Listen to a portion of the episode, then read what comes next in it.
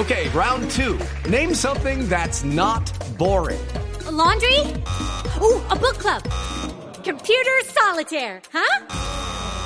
Ah, oh, sorry, we were looking for Chumba Casino. Chumba. That's right. ChumbaCasino.com has over 100 casino style games. Join today and play for free for your chance to redeem some serious prizes.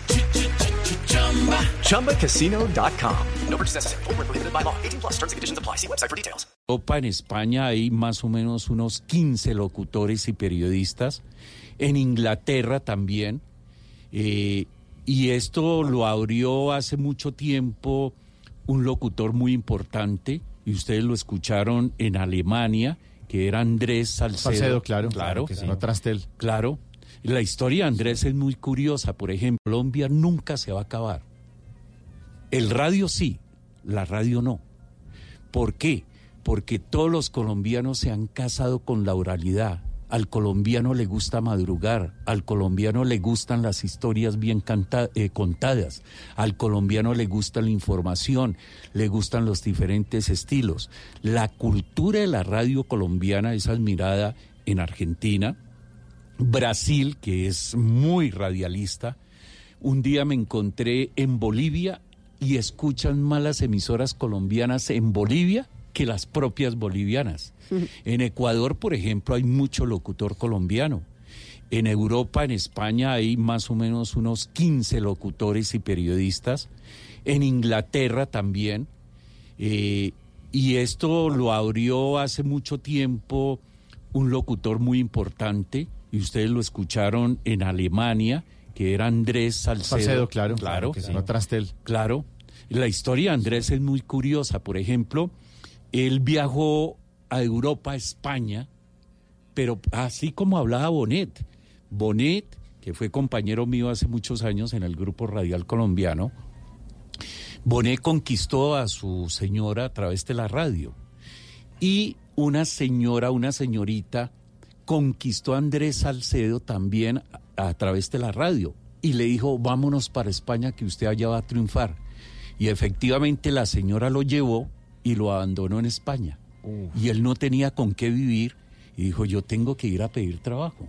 Y pidió trabajo en España, lo escucharon un día en Alemania y fueron y lo contrataron. Es más, estuvo en la BBC de Londres también. Y mucho, por ejemplo, el presidente de Caracol, don Ricardo Alarcón, Alarcón. él comenzó como comentarista deportivo el, eh, ustedes deben conocer a Oscar Rentería. Mm, claro, sí, claro. Toda esa guerrilla deportiva, Marino Millán. Sí, ahí estábamos todos. Mm. Si quieres le relato quiénes estaban ahí. La selección. Sí, Carlos Antonio Vélez, Pastor Londoño. Después fue reemplazado por el Pache Andrade. Estaba Oscar Rentería en Caracol, eh, que luego se vino a gerenciar el grupo radial colombiano. Ah, ahí estuvo Néstor Morales estuvo Edgar Artunduaga. Por ahí pasamos todos. Tú decías, en Cali estaba Millán como corresponsal del Grupo Radial Colombiano, después estuvo Rentería. Rafael eh, Araujo. Estuvo Rafael Araujo que se retiró ya de la radio como narrador. Por el Grupo Radial, mire, eh, por el Grupo Radial se copió lo que era eh, Radio Mariana Sí. Todo el que pasaba a una gran emisora tenía que haber pasado por Radio Ma Mariana. Entre ellos Guillermo Díaz Salamanca, que estuvo también en el, en el, grupo radial colombiano. Profe, nos va a tocar volverlo a invitar, Uy, porque es que ya eh, tenemos ya conexión con Tito López, que está Ah, en este Tito. momento, sí, Tito López está en este momento en México y se va a conectar para hablarnos, para seguirnos hablando de radio. Claro. ¿Me acepta otra invitación aquí al programa? Sí, pero con mis estudiantes. Con los estudiantes de la universidad. Claro, con sí. mucho Con el gusto. profesor William Zambrano. Sigue el conteo. Vamos a oír más cápsulas. Usted nos dice si les hicimos bien A o no. ver, a ver si ver, nos a califica. Aquí está, en ese conteo de los mejores momentos, los 90 momentos más importantes de la radio en Colombia. Número 33.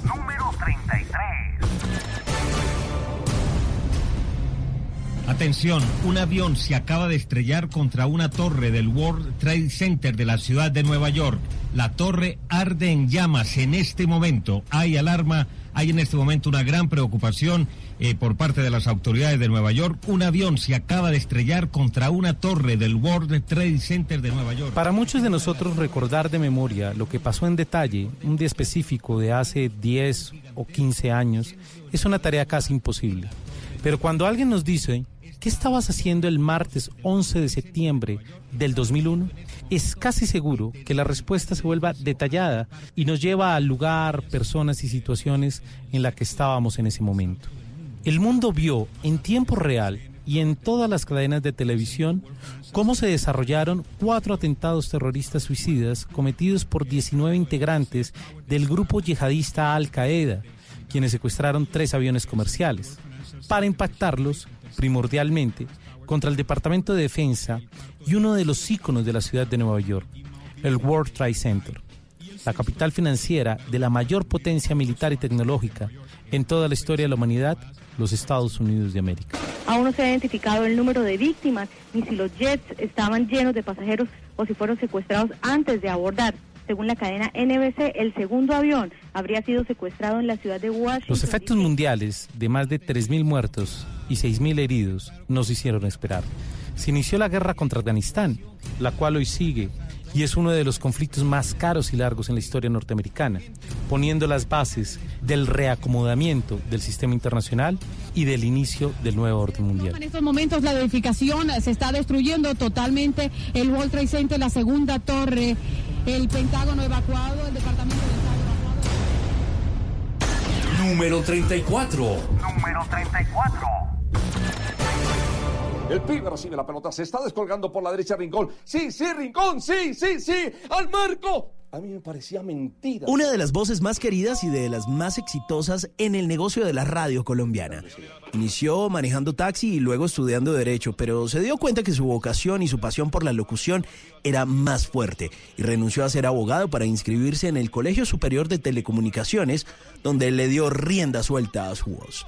William Vinascoche narra con mucho caché sus historias, como aquella en la que una noche, escuchando Acuario Estéreo, el locutor cometió un error al aire. Vinasco marcó el número de la emisora para reportar el bache del locutor y terminó hablando con el dueño de la emisora, con quien terminó reuniéndose esa noche hasta la madrugada, tomándose uno que otro trago, cuando a las seis de la mañana pues ya había convencido al dueño de Acuario Estéreo que le vendiera el 50% de esa emisora que hoy en día es Vibra Bogotá. Para mí ese es el gol más importante que ha narrado el mundo.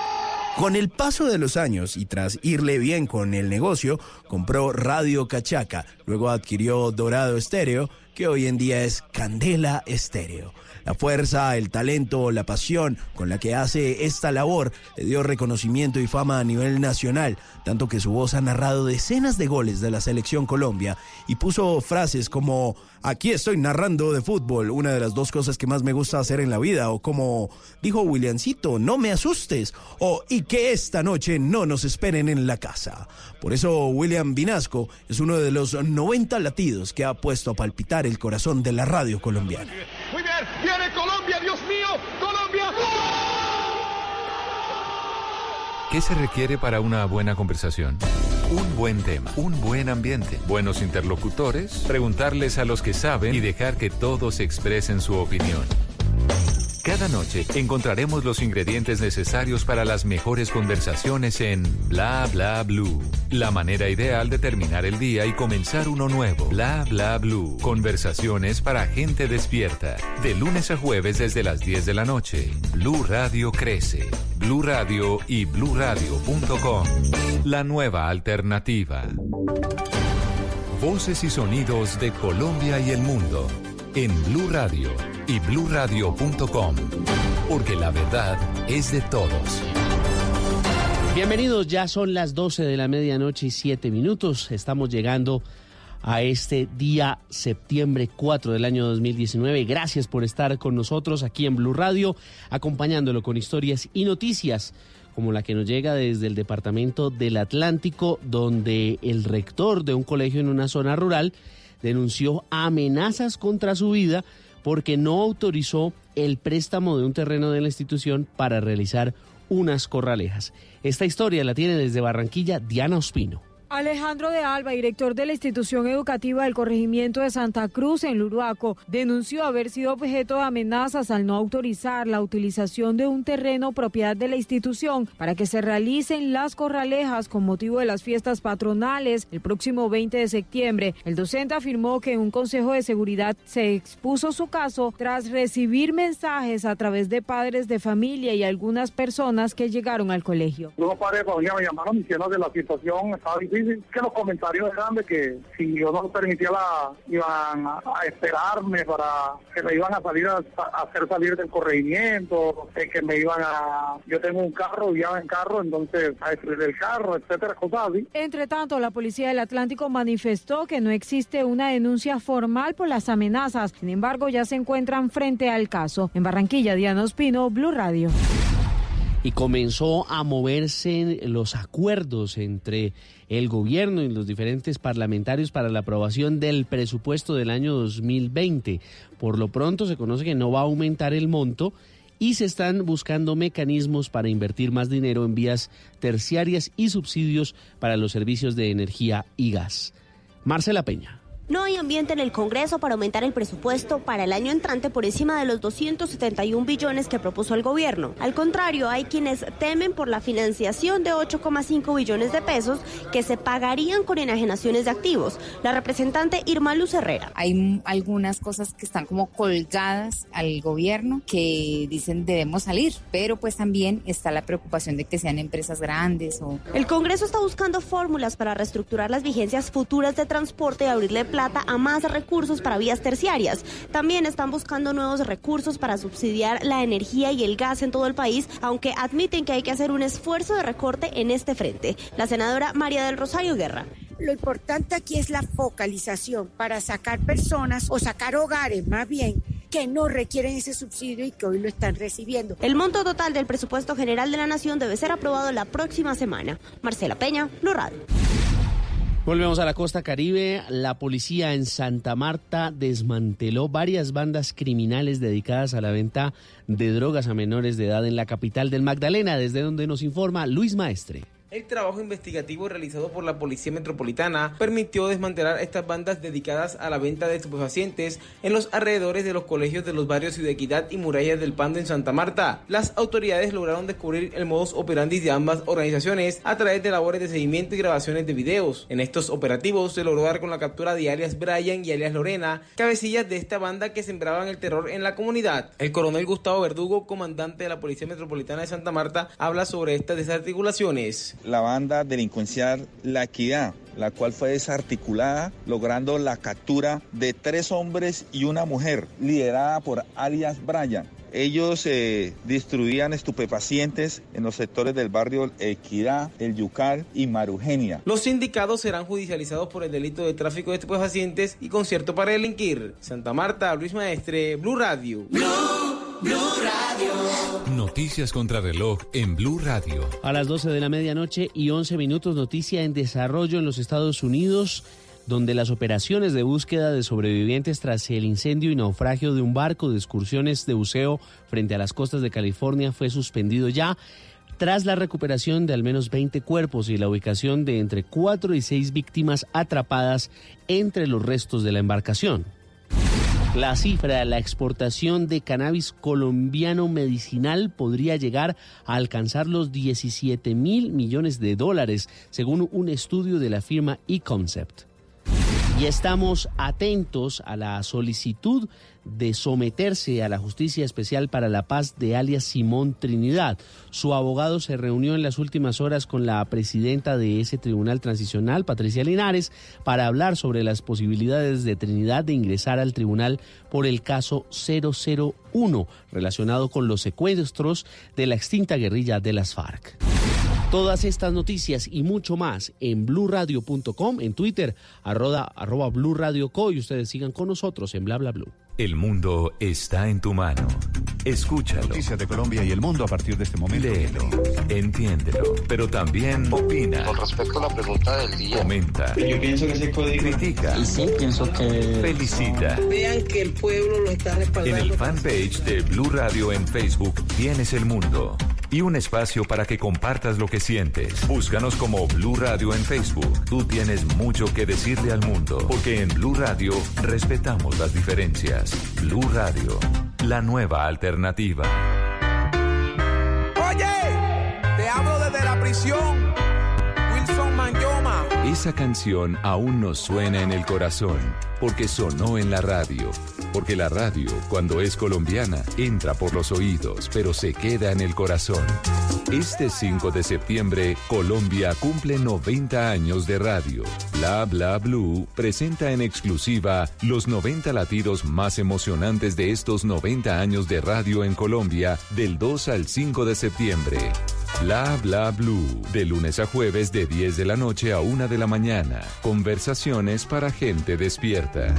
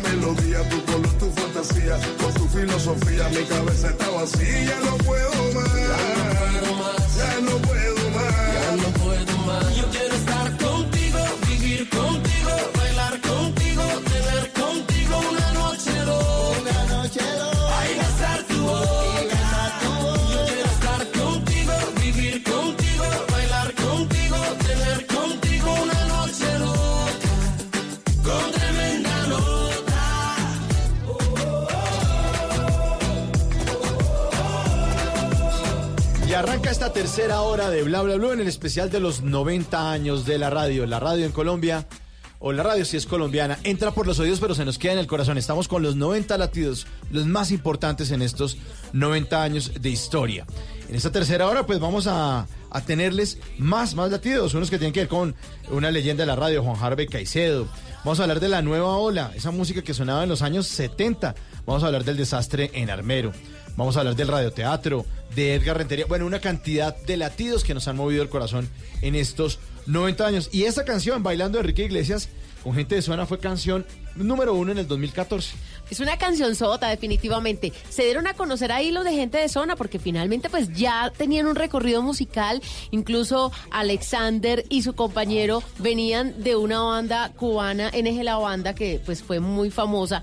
Pero con esta canción, sin duda alguna, pues se internacionalizaron y nos pusieron a todos a preguntar sobre gente de zona. Bailando éxito del 2014, canción que sigue vigente en la memoria nuestra y que por supuesto la radio fue protagonista también, impulsando estas versiones para que fuesen tanto discotequeras como del día a día de la programación musical. Seguimos avanzando en este especial. Hoy terminamos con los 44 latidos más importantes de estos 90. Que viva la radio, que viva la radio para siempre. Número 35. Número 35. Si hay una voz que englobe la belleza del llano y que sea parte indiscutible de su banda sonora, con sus paisajes y puestas de sol, es sin duda la voz de Juan Harvey Caicedo. Escuchaba en los murmullos quejidos y un llanto largo venía trayendo en las manos el ánima de un Su papel como divulgador de la cultura y el folclor llanero llevaron a que millones de colombianas conocieran y reconocieran la poesía como una obra de arte. Su prolífica carrera de más de 45 años lo llevó a ser publicista, presentador de televisión, actor, voz publicitaria. Pero sería su relación de amor con la radio lo que lo llevó a ser toda una institución trabajando para la HJCK, RCN y finalmente en Caracol, donde fue integrante de programas íconos como Pase la Tarde y La Luciérnaga. En esta última, realizando imitaciones humorísticas. Condenado en una noche sin luna, invierno del mes de mayo, sin más armas que el valor. Su defensa a la profesión de locutor lo llevó a ser el presidente de la Asociación Colombiana de Locutores, consciente del estatus y la responsabilidad que ese bello oficio implica. El llano lo despertó con un concierto embrujado y el rocío de la mañana sus labios acariciaba. Ya no volvería jamás el alma del condenado. La valentía de un llanero al mal había derrotado. Número 36. Número 36. El rock and roll, más pasión, menos técnica, fue creado por Francisco Pacho Cardona y Antonio Casal en el año 2000. Llevan 19 años del rock and roll, un programa dedicado a transmitir en un tono completamente irreverente los partidos de fútbol de los equipos capitalinos, Santa Fe y Millonarios, siempre apoyando al equipo que se encontrara de local en esa fecha del fútbol profesional colombiano. Algunos atractivos del rock and roll son su parcialidad absoluta, burlas continuas al equipo visitante y falta de la señal del rock and roll se abre regularmente para apoyar la selección Colombia en partidos internacionales oficiales.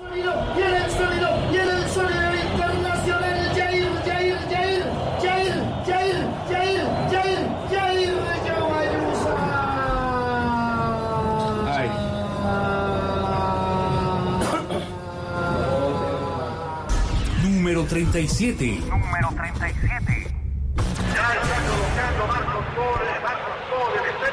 Era el primer mundial de fútbol de la selección Colombia, Chile 1962, y el onceno cafetero dirigido por el argentino Adolfo Pernera consiguió su cupo a la cita orbital.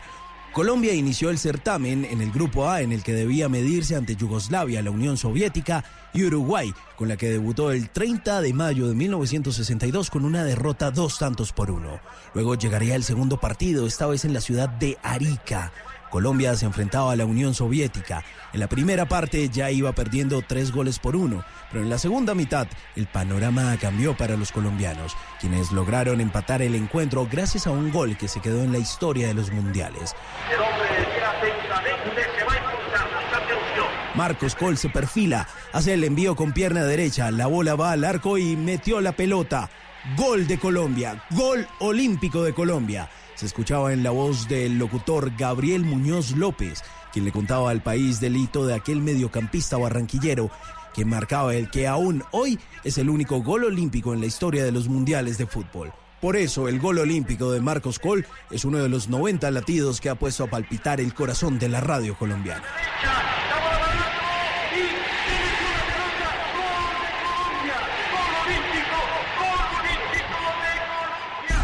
Número 38. Número 38.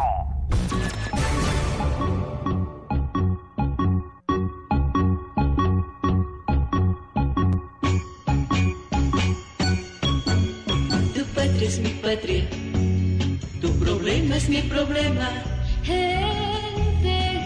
Y de los 90 latidos más emocionantes de estos 90 años de radio en Colombia, el número 38 es para la nueva ola. La nueva ola es un término con el que se le llamaba a un grupo de músicos e intérpretes latinoamericanos que durante los años 60 hasta principios de los años 80 eh, adoptaron la influencia musical de rock and roll de los Estados Unidos y de los patrones de la cultura de pop europea.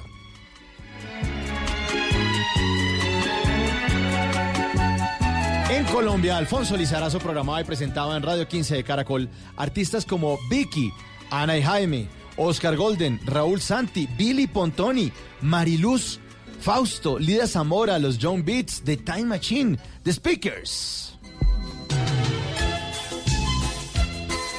Al lado de ellos también sonaban Ángela y Consuelo, las hermanitas Inger, Harold, Mile, Christopher y Blanca Gladys Caldas Méndez, más conocida en el mundo de los acetatos como Claudia de Colombia. Por tanta psicodelia criolla, por poner a las jóvenes mujeres de los años 70 a bailar con pantalones botacampana y por aconsejarles a los jóvenes ser libres como un picaflor y por tanto Río Vadillo y por todo ese café y petróleo, la nueva ola es uno de los 90 latidos que ha puesto a palpitar el corazón de la radio colombiana.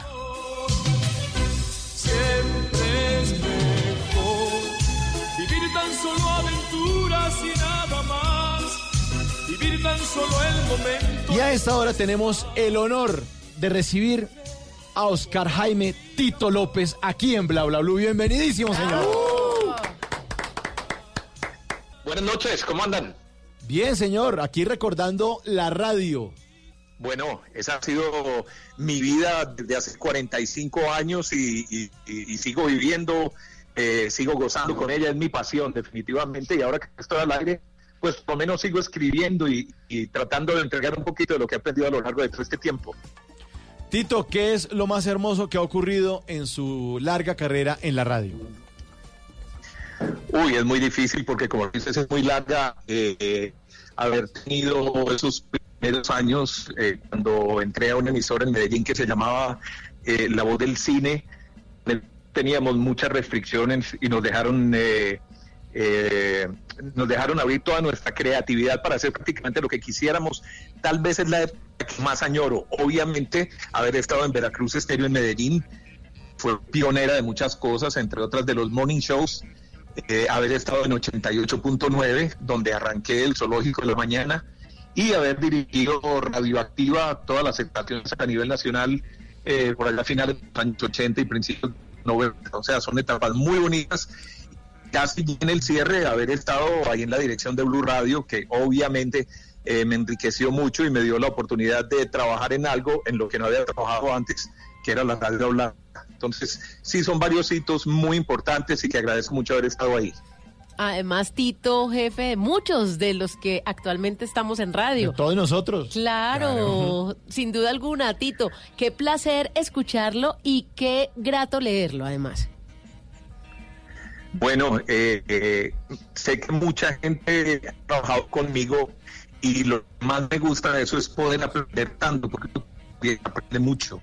Eh, hay gente nueva que llega con ideas frescas y como dije al principio, así como a mí me dieron la oportunidad por en 1978, por ejemplo, de- de abrir la mente y hacer diferentes cosas que para ese momento eran muy novedosas y en las que mucha gente no creía, pues me parece que ese es el trabajo que debe realizar uno con la gente nueva, con la gente joven y no solo dejarlos trabajar y sacar sus ideas, sino tratar de asimilarlas y aprender todo eso.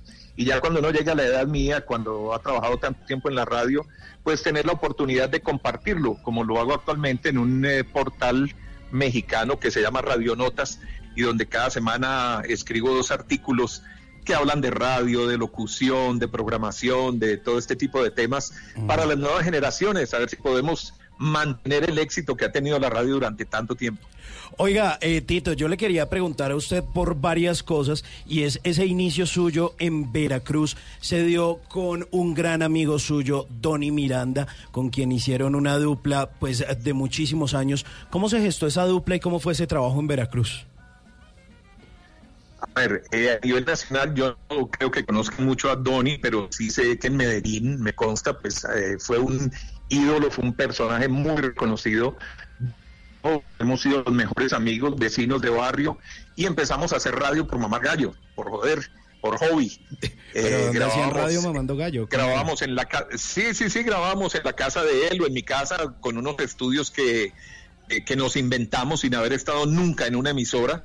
Eh, construimos una emisora pirata en AM que solamente abarcaba una o dos cuadras para poder hacer radio, que era algo que nos gustaba, pero realmente pues yo estaba estudiando publicidad, él estaba estudiando contaduría pública y nunca pensamos que se fuera a convertir en una profesión. Eh, después de realizar programas en diferentes emisoras, eh, tuve la oportunidad de dirigir los dos porque éramos codirectores en La Voz del Cine, una emisora de AM, después en Radio Disco ZH, también en Medellín, en AM, hasta que finalmente en el 84 llegamos a Veracruz Estéreo, que como dije ahora, y, y- no peco de inmodesto porque yo sí creo que hicimos cosas muy importantes en esa emisora que después fueron copiadas en Bogotá y en el resto del país. Pues ahí comenzamos con los morning shows, trajimos música de Inglaterra, trajimos música de los Estados Unidos importada, eh, lanzábamos éxitos mucho antes de que las canciones eh, aparecieran en Colombia, en una época en la que no había internet y que era un poco difícil lograr estos contenidos. Eh, pero yo sí creo que creamos un tipo de locución diferente, mucho más informal, más enfocada al público joven.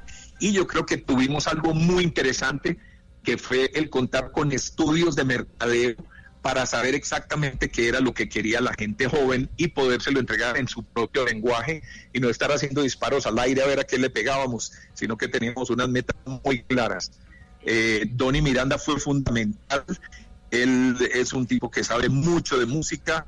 Afortunadamente viajaba mucho a Estados Unidos, viajaba a Inglaterra, tenía familiares en, en la Gran Bretaña y toda esa música nos llegaba a nosotros y nos dio la oportunidad de vivir épocas muy importantes, pasar del, de- de- del rock psicodélico de los años 60 a disco de los 70 y poner eh, a- algo de funk, new wave y después todo el pop de los años 80 que todos recordamos con tanto cariño. Entonces fue una época muy valiosa eh, con Donny, indudablemente.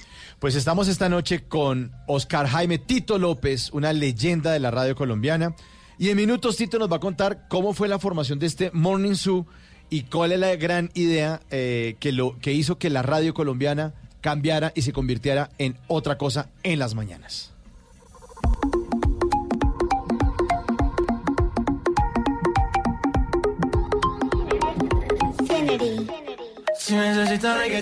Y seguimos con música número uno en Colombia. Esto es Jinza J Balvin, número uno en el 2015.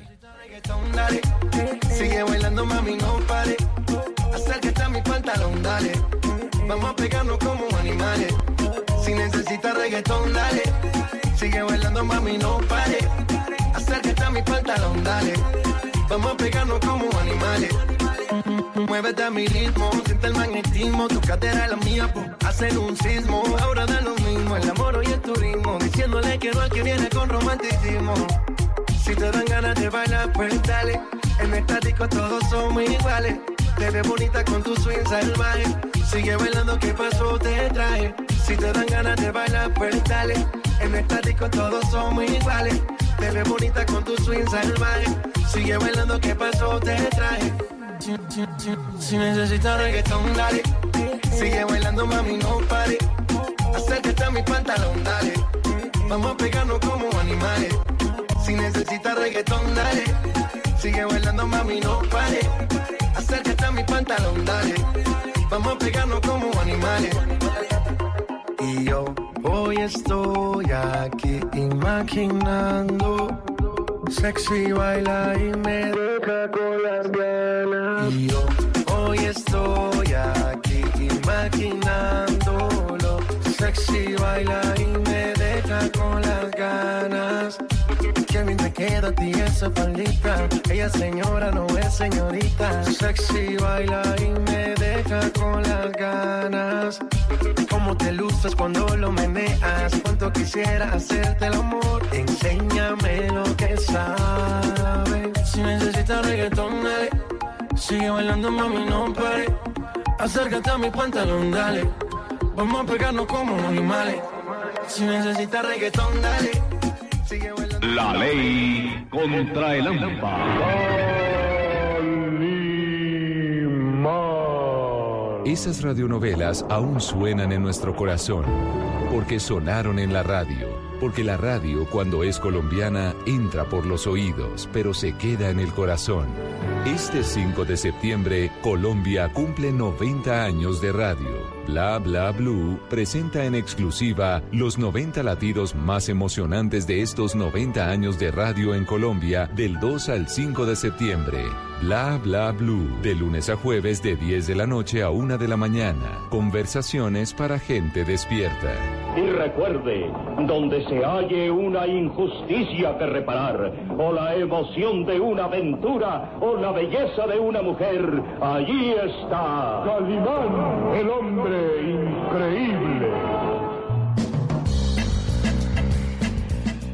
Seguimos en esta tercera hora de Bla Bla Blue en este homenaje a la radio colombiana, nue- nuestra radio colombiana, nuestra querida radio colombiana que cumple 90 años. Este jueves, este jueves 5 de septiembre, se cumplen los 90 años de la primera emisión de señal de radio, la oficial en la HJN, una emisora del Estado que arrancó ese jueves, incluso fue el mismo día de la semana, jueves 5 de septiembre de 1929. La primera señal, y por eso estamos en este gran homenaje a la radio colombiana. Ya nos han estado acompañando ayer y hoy varios personajes muy queridos de la radio eh, que han estado con nosotros aquí en el estudio y que también se han hecho presentes en este homenaje dejándonos sus mensajes, eh, dejándonos los momentos que más les ha gustado en la radio, los 90 latidos o el latido que más los ha hecho felices o los ha hecho emocionar en la radio. Hace un ratito estábamos hablando con Oscar Tito López, que Sí, también señor. compartió con nosotros aquí en, en Blue Radio, él arrancó en el proyecto en, en Blue Jeans también. Y fue eh, una de las directivas de Blue al inicio de Blue. Sí, yo creo que de hecho muchas de las personas que siguen a Tito López, que él tiene una página de Facebook eh, súper abierta, pues él ha compartido en muchas ocasiones lo que era Blue en un inicio. Ya vamos a completar eh, siete años al aire de ser la nueva alternativa, pero esto queda en uno de los parqueaderos de un edificio de Caracol en el sexto piso y él comparte con mucho orgullo y con mucho cariño cuando esto era un parqueadero. Y esto apenas lo empezaron a construir, a traer los computadores, las mesas, los estudios, hacer las adecuaciones acústicas y bueno, y pues a todo eso que finalmente hoy se convierte en nuestra casa Blue Radio, que termina siendo una alternativa de la radio en Colombia, Tata. Claro que sí, y Tito, que es un referente, ya vemos que su historia no solamente lo ha llevado por la radio musical, sino también la radio hablada, lo que hizo con Blue Radio. Sin duda alguna, maestro de muchos, Tito López, además con un apellido particular, ¿no? Porque sabiendo que le fascina la música y su Ajá. apellido es Tito López, música. Música. Música, ¿o no, Tito? Mire, ayer, ayer recibí un correo de un eh, familiar mío eh, que vive en Noruega. Eh, es apellido Música como yo, Música con doble K, y me estaba contando la historia de mi abuelo, un finlandés que llegó a Colombia a vivir eh, en Andagoya, en Chocó. Imagínense venir del frío de Finlandia para vivir en, en las selvas del Chocó.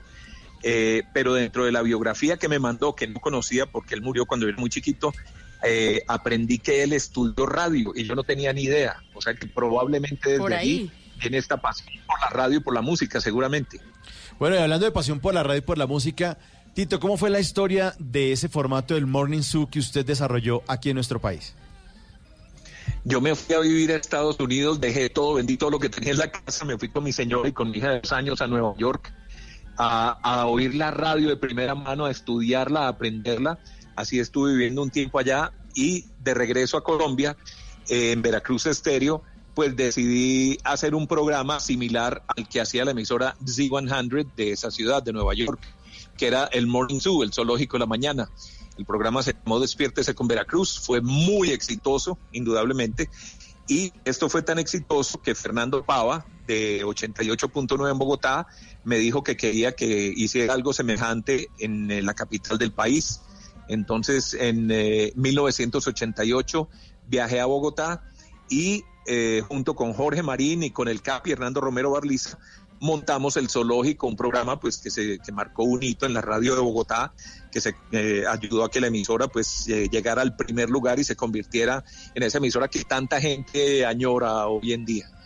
Eh, fue una idea muy sencilla porque en ese momento la radio musical en general no tenía prácticamente locución. En las horas de la mañana se procuraba que fuera una música suave, tranquila, para no para no hacer mucho escándalo, pero nosotros llegamos pues con todo lo que caracteriza un programa de estos, humor, concursos, interacción con la gente, eh, noticias, información, eh, eh, en fin, todo ese tipo de cosas que conforman hoy en día un programa en una emisora musical que yo creo que el 80 o el 90% de las emisoras musicales hoy en día tiene este tipo de programas, pero en ese momento pues una verdadera novedad.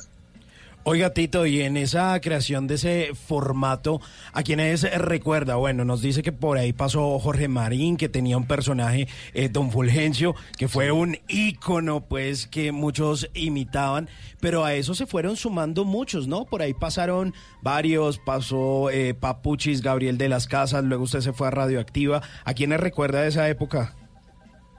Hombre, mucha gente. Pues primero que todo, repito, en Medellín, en la emisora Veracruz Estéreo, eh, con Donny Miranda, con eh, Mauricio Pérez, eh, con Carlos Alberto Ríos, hacíamos el programa inicialmente. Después en Bogotá, pues con eh, Jorge Marín, eh, ahí participamos en la creación de Carlota y Fulgencio, que fueron los primeros personajes importantes de la radio en Bogotá en este tipo de programas. Y después, porque yo solamente estuve unos seis, ocho meses en 88.9 para que después me llamara Caracol Radio a trabajar en Radioactiva y a montar también un, Morning eh, Zoo, un Morning Zoo Show. Ahí estuve yo en principio con Jorge Marín también, que estaba en la emisora. Después llegó Alejandro Villalobos, eh, más adelante Gabriel de las Casas, Guillermo Díaz Salamanca, y digamos que ese fue el equipo base con el que comenzamos. Andrés Nieto Molina también estaba con nosotros, pero poco a poco fueron llegando otros personajes. Entonces, por ejemplo, Guillermo Díaz venía desde Cali, él nunca había hecho radio, que yo sepa, emisoras musicales, él era narrador de, de fútbol y de ciclismo, y llegó al programa a, a hacer las imitaciones y a crear voces y personajes. Pero después llegó Don Gediondo, que en ese momento leía noticias en Radio Sí. Reloj, pero hacía ese personaje ocasionalmente. Eh, todos sabemos que era bastante grosero. Creo que le ha bajado un poco el tono, pero es muy grosero, así que solo lo invitábamos los viernes al programa. Eh, nos daba un poquito de pena, pero era muy divertido. Eh, bueno, Papuchis, que es un primo de Alejandro Villalobos y que inicialmente participaba una o dos veces a la semana en 88.9, pero ya lo pusimos de personaje de planta en, eh, en, en la locomotora, en Radioactiva, y se convirtió en un súper personaje. Eh, también estuvo con nosotros José Ordóñez, con quien hacíamos unas eh, radionoverlas, así las llamábamos por la mañana. Memo Orozco, que era un ejecutivo de ventas de Caracol en Barranquilla, pues descubrimos ese talento. Él hacía un personaje en, en- en Barranquilla que se llamaba Pandorita y llegó a Bogotá radioactiva a hacer pues todos sus reconocidos personajes. Entonces digamos que tuvimos, bueno, Gabriel de las Casas, que llegó primero como practicante a Radio Deportes de Caracol y después eh, pasó al programa de la locomotora en Radioactiva. Entonces realmente tuve la fortuna de compartir con grandes personajes que hoy en día siguen estando muy vigentes. Un personaje como Eduardo Perdomo, por ejemplo, que ya está fallecido, pero que era tenía una chispa impresionante. Eh, me acuerdo Carlos Marín en Manizales también, que hacía Doña Tremebunda. Entonces era un programa en el que prácticamente yo me sentaba a divertirme con todo lo que me ofrecían todos estos personajes en diferentes ciudades del país. Una época muy bonita. Oiga, Tito, hay muchas anécdotas suyas respecto a la radio, pues de toda esa experiencia, pero nosotros que hemos hecho radio, yo que apenas tengo 30 años, pues a mí sí me tocó... ¿En ra- en radio? No, no, Ah, no, bueno. 30 años de edad. Yo Ah, bueno. apenas llevo haciendo radio nueve años. Pero, pero, pero, pero a lo que voy, Tito, a mí me tocó el, el Dalet y ahí ya estaba la programación montada y uno simplemente le daba clic a esto, clic a lo otro, bajaba una cuchilla a la otra. A ustedes sí les tocó ir y conseguir los discos, ir a comprarlos en los Estados Unidos. También hay historias de que las azafatas les hacían el favor de traer esos vinilos. ¿Cómo son esas historias, Tito? Bueno, estamos hablando de una época en que no existía el tema digital. Eh, era, bueno, para nosotros los que vivimos esa época, obviamente nos trae mucha nostalgia. Uno sacar un disco de una carátula, el olor del vinilo, eh, poner el disco encima de la tornamesa, había que devolverlo hacia adelante y hacia atrás, un poco como lo que hacen los disc jockeys que llaman el scratch, para poder encontrar el punto preciso de donde arrancaba la canción los discos terminaban rayados ahí al principio porque los discos se rayaban, es decir, al, ir por el surco encontraban algún obstáculo y se quedaban pegados. Eh, era, era un trabajo, digamos, no muy complicado, pero sí nos mantenía muy ocupados porque había que traer el disco, sacarlo de la carátula, limpiarlo, ponerlo en la tornamesa, después de sonar, volver a limpiarlo, guardarlo en la, en la, en la carátula y guardarlo en, son- en, los, en los anaqueles. Lo mismo con las propagandas. Cada propaganda, cada cuña venía en una especie de cassette que nosotros llamamos cartuchos y uno pasaba breaks fácilmente, no sé, de 20, 30 cuñas más y eran unas filas de cartuchos, había que poner uno por uno eh, cuando pasaba las propagandas. Entonces, digamos que uno en el turno vivía muy ocupado, fuera de eso, había que contestar el teléfono, anotar las llamadas, lo que la gente pedía, pero finalmente, aunque suena como que era demasiado trabajo, la verdad nos divertíamos muchísimo y yo creo que eso ha afectado un poco a la radio de hoy en día. Porque hoy en día, como todo está automatizado, todo es digital, el locutor en la cabina puede empatar dos, tres, cuatro canciones seguidas sin tener que mover un dedo. Entonces tiene mucho tiempo para distraerse, para estar pegado a un celular, para estar chateando con un amigo, con una novia, lo que sea. Y de pronto se pierde eh, esa, esa concentración que uno tenía en el turno porque salieran las cosas bien, por estar preocupado por la música, por eh, preocuparse que el micrófono uno entrar en el momento que era, empatar bien las canciones, etcétera. Entonces, sí, era una época mucho más eh, eh, complicada en el manejo, pero yo creo que eso le daba mucho más vida a la radio que hacíamos nosotros. Sin lugar a dudas. Tito, y respecto a eso de conseguir los discos, ¿cómo eran esas travesías? ¿Quién escogía esa programación? ¿Ustedes se guiaban eh, de, del Hot 100 de Billboard? ¿Dónde lo conseguían? Si no había internet, ¿cómo era, cómo era esa elaboración de la programación musical? Claro. A ver, eh, estamos hablando de emisoras que ponían música extranjera. Sí, señor. Porque obviamente había todo tipo de emisoras de baladas, de salsa, de merengue, de todos los demás géneros, y ellos habitualmente se surtían lo que entregaban las casas disqueras. Pero nosotros, trabajando con música en inglés, pues obviamente queríamos tener lo último en música, sobresalir, ojalá tener canciones exclusivas que no tuvieran las demás emisoras. Entonces eh, tratábamos de conseguir corresponsales, ya fueran amigos o empresas que trabajaran en, eh, en diferentes países. Eh, cada semana recibíamos la revista Billboard, por eso la mencionábamos tanto, porque para nosotros era como la guía que cada semana publicaba un listado en el que salían las 100 canciones más populares en Estados Unidos y uno quería estar al día con ellos. Entonces conseguíamos gente que, eh, digamos, esta semana estaban las 100, las 100 canciones más populares, pero dentro de ese listado entraban 3, 4 o 7 canciones nuevas. Y lo que le decíamos a esas personas es, cómpreme esas canciones nuevas que entraron al listado y me las manda esta semana. Y así cada semana, desde Estados Unidos o desde Inglaterra, que oíamos el, el- el, el top 40 de la BBC, nos hacían llegar esas canciones nuevas que estaban pegando en esos países. Eh, eso, eso yo creo que cambió bastante el panorama, eh, fue un inicio de globalización, porque permitió que mantuviéramos completamente al día lo que estaba pasando con la música en otros países, en el resto del mundo. Eso nos trajo a la modernidad, por llamarlo de alguna manera. O sea, que una persona escuchaba una canción en cualquiera de estas emisoras juveniles y si viajaba a Miami, viajaba a Londres, o viajaba a París o a cualquier otro país, iba a escuchar las mismas canciones que estábamos poniendo nosotros, algo que nunca había sucedido en la radio colombiana. Eh, había servicios especializados, todavía existen algunos. Eh, recuerdo había uno que se llamaba Hit Disc. Eh, había un servicio en Inglaterra que nosotros comprábamos también. Y como dices, por ejemplo, para Caracol Estéreo, recuerdo que había un piloto, el hijo de Otto Greifenstein, John Greifenstein, que era piloto de un avión privado, y don Enrique París encargaba la música, discos, novedades y todo lo demás eh, con este señor que además terminó haciendo inclusive un programa en esa emisora. Entonces había que recurrir a diferentes modalidades para poder conseguir esa música eh, y eh, para nosotros era pues hasta divertido cuando sonaba una canción que nadie más tenía, eh, pasar el famoso sello que decía exclusiva. Sí, porque era algo importante con lo que uno, con lo que uno chicaneaba, digamos, frente a las otras emisoras. Eh, Fue una época muy bonita. Pero eso fue toda una red internacional de tráfico de acetatos. Usted nos narra Pues, África, Asia, Sí. Estados Unidos. totalmente. En el bajo mundo. En el bajo mundo Era- de las azafatas.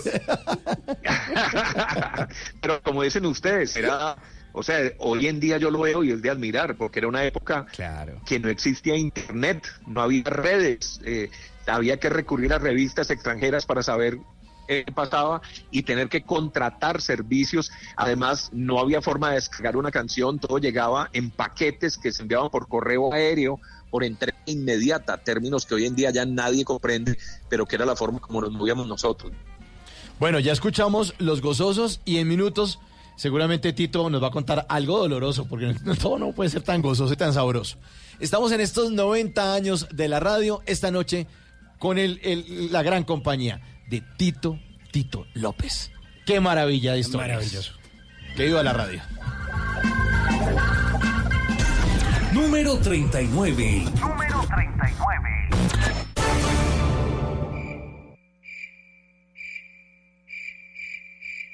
La Luciérnaga.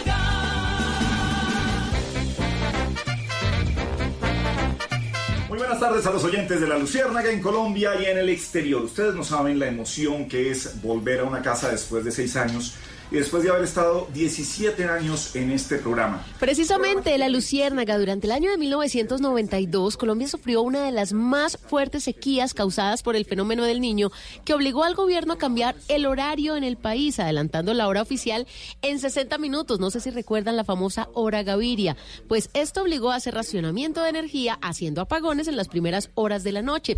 Caracol Radio buscó crear un programa que acompañara a los oyentes durante los apagones, para lo cual encomendaron Hernán Peláez Restrepo, acompañado de un equipo de periodistas encabezado por Yamid Amat, a tener imitadores, humoristas. Y así fue que nació La Luciérnaga, que en un principio fue creada para emitirse de forma temporal, pero logró una destacada audiencia, manteniéndose al aire durante más de lo planeado. Como quien dice, se acabó el racionamiento, pero La Luciérnaga siguió. Su primera emisión fue el 2 de marzo de 1992, sin apagón, pero ya el programa con 27 años al aire.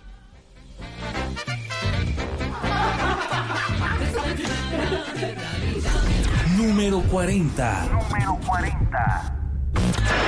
Colombia, Edgar Rentería tiene en su bate la Serie Mundial. Strike cantado. Vamos, pelado.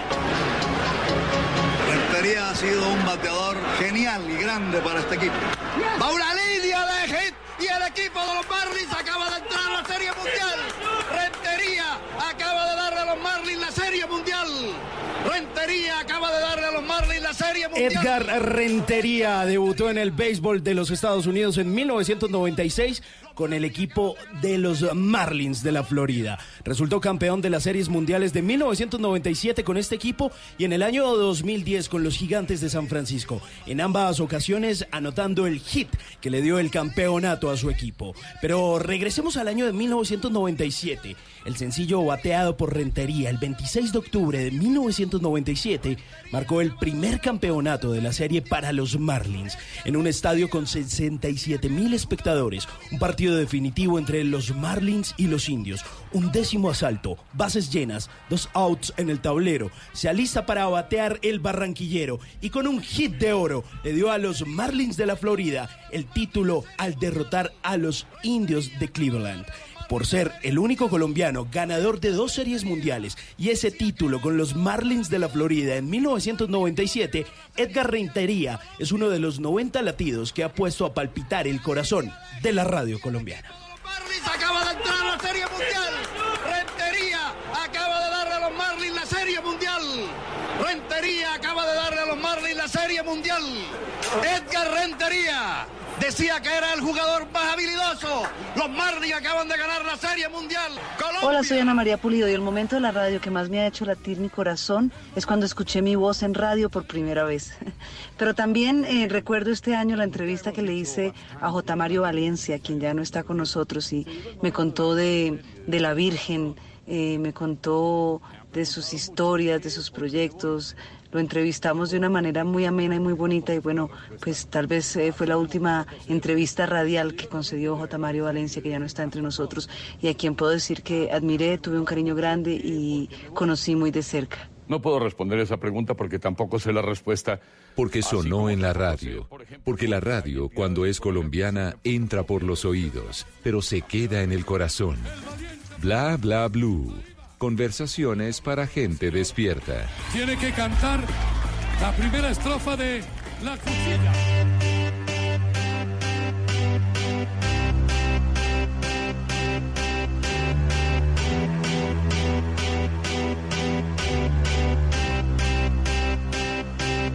I got a feeling that tonight's gonna be a good night. That tonight's gonna be a good night. That tonight's gonna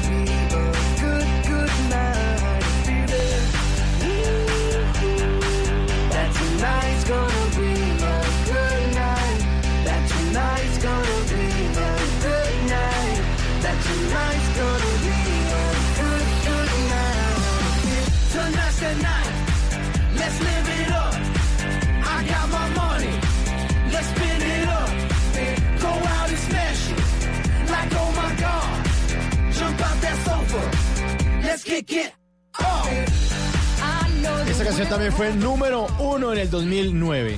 Sí, señor, en el año 2009, el Black Eyed Peas, que era todo un fenómeno, pues ah, no solo buscaba visitar varios países del mundo, sino que buscaba adentrarse en el público latinoamericano y justamente por eso fue uno número uno de la radio colombiana. Además de eso, estuvieron presentándose en el Estadio del Campín gracias a una marca de gaseosas que los trajo. Era el lanzamiento de un álbum que se llamó The Ant y ahí estaba Black Eyed Peas en los primeros lugares de emisoras como la W, también sonaba en emisoras como la X, como 40 principales y otras radios colombianas. Ahí está Black Eyed Peas, I Got a Feeling.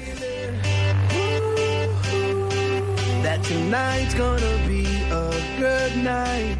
That tonight's gonna be a good night. That tonight's gonna be a good, good night. A feeling. Y uno de los responsables de que en Colombia suene música en inglés es Oscar Tito López, que nos acompaña esta noche aquí en Bla Bla Blue. Eh, hace un ratico usted nos quedó viendo una respuesta a una pregunta que le dejé ahí al aire, porque nos habló de momentos gloriosos de la radio, de, cómo se ha inventado usted esos formatos de los programas de la mañana. Pero la pregunta era, ¿cuál es el momento doloroso para usted en la radio? ¿Qué le ha ocurrido a usted en esta historia de la radio que todavía recuerde con, como con un poco de dolor? Pues hombre, la verdad eh, la radio me ha entregado tantas cosas tan bonitas que así momentos eh, difíciles o tristes no tengo eh, de pronto momentos que no fueron muy agradables eh, es pero, pero que vivimos con mucha pasión y con mucha adrenalina era esa guerra que se presentó en Bogotá entre Radioactiva y 88.9 una época en la que luchábamos para estar en el primer lugar eh, saber que éramos amigos, que habíamos trabajado juntos, pero que por esa misma lucha y esas ganas de triunfar y de tener la mayor audiencia, hubo momentos un poquito agrios, entendibles también, porque era gente que iba y venía de una emisora a la otra, cada vez eh, aumentando los sueldos. Eh, pero, pero, por ejemplo, perder en 1996, si no estoy mal, 95-96, perder a, a, a, Gabriel de las Casas, a Memo Orozco y a Papuchis, quienes salieron de Radioactiva para irse a trabajar a 88, digamos que fue un momento muy complicado para nosotros, porque éramos la emisora número uno en Bogotá, pero con la salida de ellos el hueco se sintió inmediatamente y a la siguiente investigación de mercado en, los ratings, pues nos caímos del primero al puesto, no sé, al puesto 14, algo así, algo que que sí, fue muy triste porque también en ese momento eh, eh, perdimos a Alejandro Villalobos, quien se fue a trabajar a la Mega. Ajá. Entonces, digamos que fue un trabajo, un, un, un momento complicado que, que, sucede en todas las empresas. Hay gente que viene y que va y los talentos ni, ni hablar, pero que para mí fue doloroso en el sentido de que perdí a grandes amigos, más allá de que se hubieran ido a trabajar a la competencia, fue no poder estar a su lado para seguir haciendo la radio que estábamos haciendo, que era bastante exitosa. Hablando de, de esas batallas por ese primer lugar y de esa famosa disputa entre Radioactiva y 88.9 de la época, que hay de cierto, Tito, que también eso ocurría en los conciertos y en las calles y que incluso en algún concierto terminaron cortándose los cables, no sé quién a quién, de qué emisora a qué emisora iba eso. Yo creo que en este momento uno no se va a poner a hablar quién hizo qué, pero sí se presentaron, eh, como dije anteriormente, momentos pues eh, un poco difíciles. Recuerdo en un centro comercial de Bogotá un día que había un evento supuestamente para celebrar el Día de la Música o, o algo por el estilo, en el que eh, comenzamos a poner música con la amplificación. Recordemos que Alejandro Villalobos tenía una miniteca que se llamaba The Best y pues eh, en vez de transmitir el programa normalmente, lo transmitimos, pero además llevamos todos los parlantes al centro comercial, teniendo en cuenta que en ese momento había otras dos emisoras que estaban transmitiendo desde el mismo sitio en vivo, que era 88.9 y eh, Todelar Estéreo, que en esa época no se llamaba la X todavía. Entonces, obviamente, con el volumen de la música que nosotros pusimos, seguramente molestamos a la gente de 88, que también tenía una miniteca era eh, Nice, si no estoy mal. Entonces ellos trajeron unos parlantes más grandes y eso se convirtió en una verdadera batalla campal porque además llegaron a ese sector, en, en- en el sector de Niza, en Bogotá, llegaron los oyentes que querían a Radioactiva y los oyentes que querían 88, y entre ellos mismos se armó una pelea impresionante, nos botaron monedas, bueno, fue, muy difícil, poco suspender el evento, nosotros terminamos metidos debajo de la tarima por el, por el rollo que se armó. Ahora en conciertos sí, también se presentaron bastantes roces porque peleábamos por tener la exclusividad de uno y de otro concierto. En Cali hubo un momento álgido muy fuerte en el que incluso algunos de nuestros muchachos se fueron a golpes contra los de la competencia, pero repito, era por lucir la camiseta, por entregarnos al público que nos seguía, porque de pronto eso ya no se ve hoy en día, ese amor por las emisoras, esa pasión que despertábamos, eh, obviamente era una cosa muy novedosa en su momento y hacía que la gente fuera o de un bando o del otro, o de una emisora o de la otra, la gente no, no, no, no escuchaba las dos emisoras al mismo tiempo, sino que eh, tenía preferencia por alguna de las dos. Entonces llegamos a esos momentos de los que no me siento orgulloso, pero que, no sé, de pronto reflejan un poco la pasión que sentíamos eh, por la radio y por las ganas de, de complacer al público que teníamos. Pues Tito, ya afortunadamente creemos nosotros que la radio es una sola y por eso estamos haciendo este especial de los 90 años de la radio. Le queremos agradecer muchísimo, muchísimo su presencia aquí en Bla Bla Blue. Le mandamos un abrazo allá en México, lo recordamos mucho y le queremos agradecer por tanta radio y por inspirarnos tanto a los que veníamos detrás de usted. No, hombre, yo quiero agradecerles a ustedes eh, por, por acordarse de mí. Hoy estaba casualmente almorzando con Armando Plata Camacho, que fue el director, el creador de Radioactiva y quien, quien me entregó el testigo a mí para yo continuar eh, con esa cadena de radio juvenil en su momento, por allá en 1989. Recordamos muchos momentos muy bonitos, eh, pero, pero sobre todo quiero agradecer a la gente que ha trabajado conmigo a lo largo de todos estos años y obviamente mi cariño y un abrazo muy fuerte, mis excompañeros.